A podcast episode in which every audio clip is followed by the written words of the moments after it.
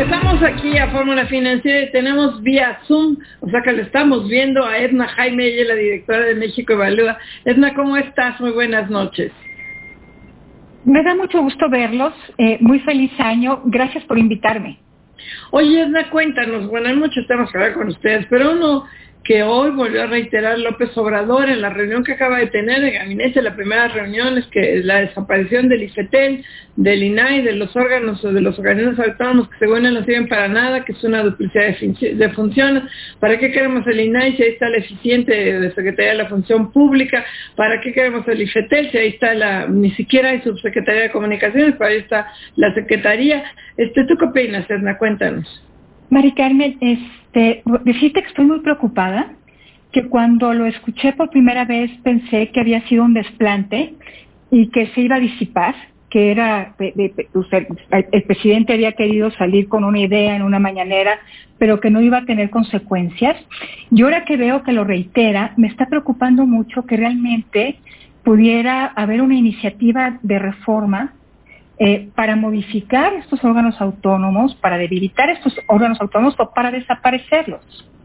Estamos hablando no de instituciones de gobierno, no es una dependencia pública, no es la Secretaría de Comunicaciones y Transportes, son instituciones del Estado mexicano que tienen el objetivo de control de poder, ya sea de un gobernante o de un actor económico. Y son muy importantes para proteger derechos. Eh, déjeme concentrarme en el tema del INAI. Eh, hemos trabajado muchas organizaciones por mucho tiempo para avanzar el tema de la transparencia. ¿Por qué es importante el INAI? Eh, lo es porque tenemos un derecho de acceso a la información. El gobierno tiene la obligación de hacer pública todas sus decisiones, toda la información que genera y cómo ejerce los recursos públicos. De entrada, toda la información es pública. El INAI es el órgano que nos garantiza a nivel nacional que este derecho de acceso a la información se asegure. Es como el intermediario entre el ciudadano y la dependencia pública del funcionario público que interviene cuando el funcionario público no responde a una solicitud de información. Entonces, el INAI, entre otras funciones muy importantes, interviene eh, para motivar a la autoridad a entregar la información que está solicitando el ciudadano. Por eso se llama órgano garante, porque garantiza nuestros derechos y hace que las obligaciones de transparencia se cumplan. Claro.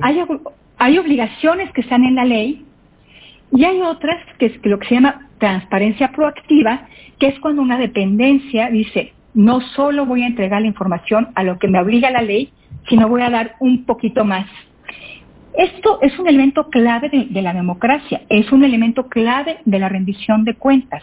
No puede haber democracia y no se puede delegar poder si a cambio la autoridad a la que le estamos delegando poder no nos responde explicándonos lo que hace y haciendo pública sus decisiones. Claro, por eso, Edna, te interrumpo porque precisamente por esto que tú estás comentando, hay analistas que han comentado que se trata de un asalto a la democracia no solamente se trata del INAI, también son eh, los órganos reguladores autónomos en general.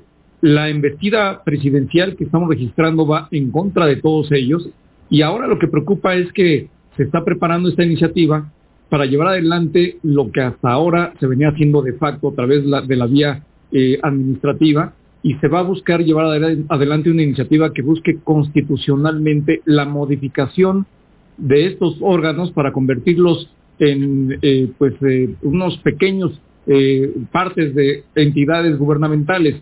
¿Cuál es la consecuencia de todo esto? ¿Qué pasaría, Edna, si se lleva adelante esta iniciativa?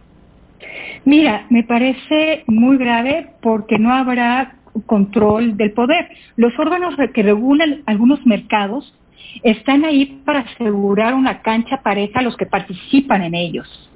Eh, inclusive un actor es, el gobierno, en este caso el gobierno federal. Entonces, pues estos órganos reguladores necesitan pues la autonomía que tienen para poder eh, pues estar por encima de estos poderes y poder asegurar una cancha pareja para todos. Eh, durante mucho tiempo hablamos de cómo proteger y fortalecer estos órganos autónomos para que no fueran capturados. Ese es un gran tema, para que no trabajaran a, favor de intereses particulares. Es bien difícil tener un diseño idóneo, pero son instituciones del Estado que aseguran, por un lado, una cancha pareja para los competidores en un mercado y por el otro, eh, la posibilidad de que los ciudadanos podamos controlar el poder a través del acceso a la información, en el caso particular del INAI. El argumento que utiliza el presidente recurrentemente es que nos cuesta mucho y que nos da muy poco. Decirte que no pintan estos organismos en el presupuesto es muy bajito.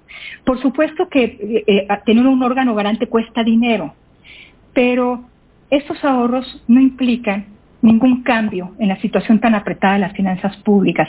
Ese no es el argumento.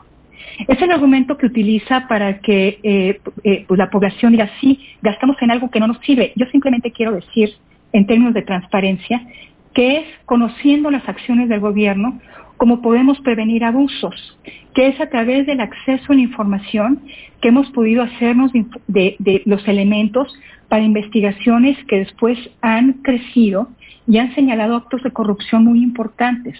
O sea, para protegernos y para asegurar un buen gobierno, necesitamos el control del poder y el acceso a la información. Estamos hablando de implicaciones enormes. Y en, los ámbitos eh, de las telecomunicaciones, por ejemplo, pues asegurarnos eh, eh, reglas parejas que además ayudan y protegen al consumidor. Entonces estamos hablando de una afectación doble como ciudadanos y como consumidores. No es poca cosa. Sí, estamos platicando con Jaime, directora de México Evalúa. Se va José. ¿Y usted, cómo estás?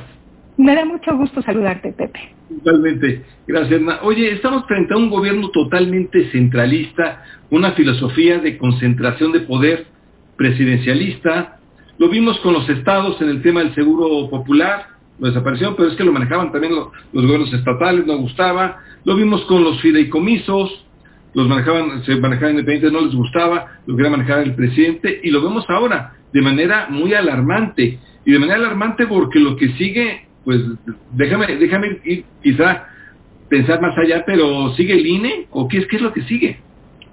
Pues eh, yo creo que no puede seguir, esta agenda no puede seguir avanzando de debilitamiento, de contrapesos al poder, porque es muy arriesgado, porque ya lo vivimos y pagamos consecuencias muy altas, porque la concentración del poder lo que provoca es que los, la, la posibilidad de cometer errores se potencie cuando un poder está acotado, cuando el presidente tiene el contrapeso del Congreso, cuando tiene el contrapeso del Poder Judicial, entonces se acota el margen de su actuación y también las posibilidades de que sus errores no sean demasiado grandes.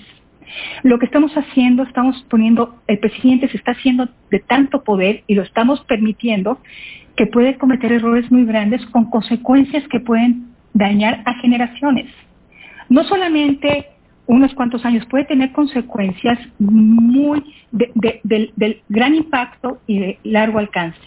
Entonces, por eso yo creo que es muy importante poner los argumentos en la mesa para que se reconsideren estas decisiones. Oye, desafortunadamente pues es muy difícil hacer cambiar de opinión a López Obrador. Este, él dice que es necio, yo digo que es terco, pero bueno, es difícil cambiarlo. Pero en el caso del IFETEL está protegido, comillas, por el Tratado de Libre Comercio, por el capítulo 18, que establece que debe haber un órgano autónomo, el regulador de telecomunicaciones, y al amparo de inversión de esto se ha hecho inversiones, por ejemplo, de AT&T de 7 mil millones de dólares. En el caso del INAI, ¿hay algún tipo de protección? ¿Se tiene como explicar la Constitución? ¿Hay algún acuerdo que pudiera defenderlo? Mari Carmen, mira, habría que hacer una revisión muy exhaustiva del capítulo anticorrupción del TEMEC. Si hay algunos elementos en tratados internacionales que podrían eh, eh, eh, ser útiles en este caso, mira, el acuerdo comercial con la Unión Europea tiene un capítulo que aborda temas democráticos. Y yo creo que sí pueden activarse estos mecanismos en caso de que se, crucen algunas fronteras. Mari Carmen. Yo creo que los gobiernos de la Unión Europea consideran sumamente relevante su comercio con este país, su relación económica y comercial con este país, pero igualmente están comprometidos con valores democráticos. Nada tan emblemático como la transparencia que se vincula con la democracia. Entonces, yo sí creo que estos pueden ser contrapesos, que no los estamos vislumbrando en este momento, pero que existen y que se podrían activar si realmente se cruzan algunas fronteras, que ya serían peligrosas para nuestra democracia. Pero además, Edna Jaime, creo que se está partiendo de bases que no tienen sustento. Se habla de que se quieren eliminar estos órganos autónomos, el INAI entre ellos, porque son muy costosos. Cuando el equipo de béisbol que se está creando cuesta más que el INAI. Y por el otro lado, se habla de que van a ser más rápidos en la difusión de la información, cuando en este gobierno se ha caracterizado por ser uno de los más opacos. En los últimos días se ha venido publicando información de cómo hay una gran cantidad de información solicitada, rechazada, negada y reservada. ¿Qué opinas al respecto, Edna? Pues que los argumentos que plantea el, presidente no tienen sustento. El argumento económico no tiene sentido. Simplemente no tiene sentido. Y, ciertamente, eh, eh, eh, y ciertamente está medido de que, este, de, que este gobierno ha sido muy renuente a responder a solicitudes de información y a responder a, los recursos de revisión que le ha presentado el INAI. Se niega. Entonces, eh, no, suena razonable de que haya una disposición a abrir información. Si el presidente quisiera abrir toda la información, podría ordenar a las dependencias públicas no solamente a atender lo que establece la ley, podrían tener políticas de transparencia proactiva muy agresiva, agresivas. Esa transparencia proactiva lo que les decía es que publiquen sin que tengan la obligación legal. Y no hemos visto eso, hemos visto lo contrario. Entonces, pues no, no hay sustento en los argumentos del presidente. Creo que eh, ya eh, el que eh, pues el presidente asuma posiciones contrarias a la transparencia, a nuestro órgano garante, ya es cruzar algunas fronteras. Y, y, bueno, creo que como mexicanos debemos proteger lo que tanto trabajo nos ha costado construir con argumentos en el debate público, poniendo las ideas y, sobre todo, la imperiosa necesidad de fortalecer esas instituciones de Estado y no desaparecerlas. Desde luego, Edna, la verdad es que los órganos autónomos han dado frutos, son perfectibles, sí, pero han dado muchos frutos a la democracia. Pues muchas gracias, agradecerte, Edna Jaime, Ciudad de México Evalúa, muchas gracias. Me dio muchísimo gusto verlos, que tengan un gran año, gracias por esta invitación. Buenas noches. Gracias. Vamos a Regresamos con Fórmula Financiera.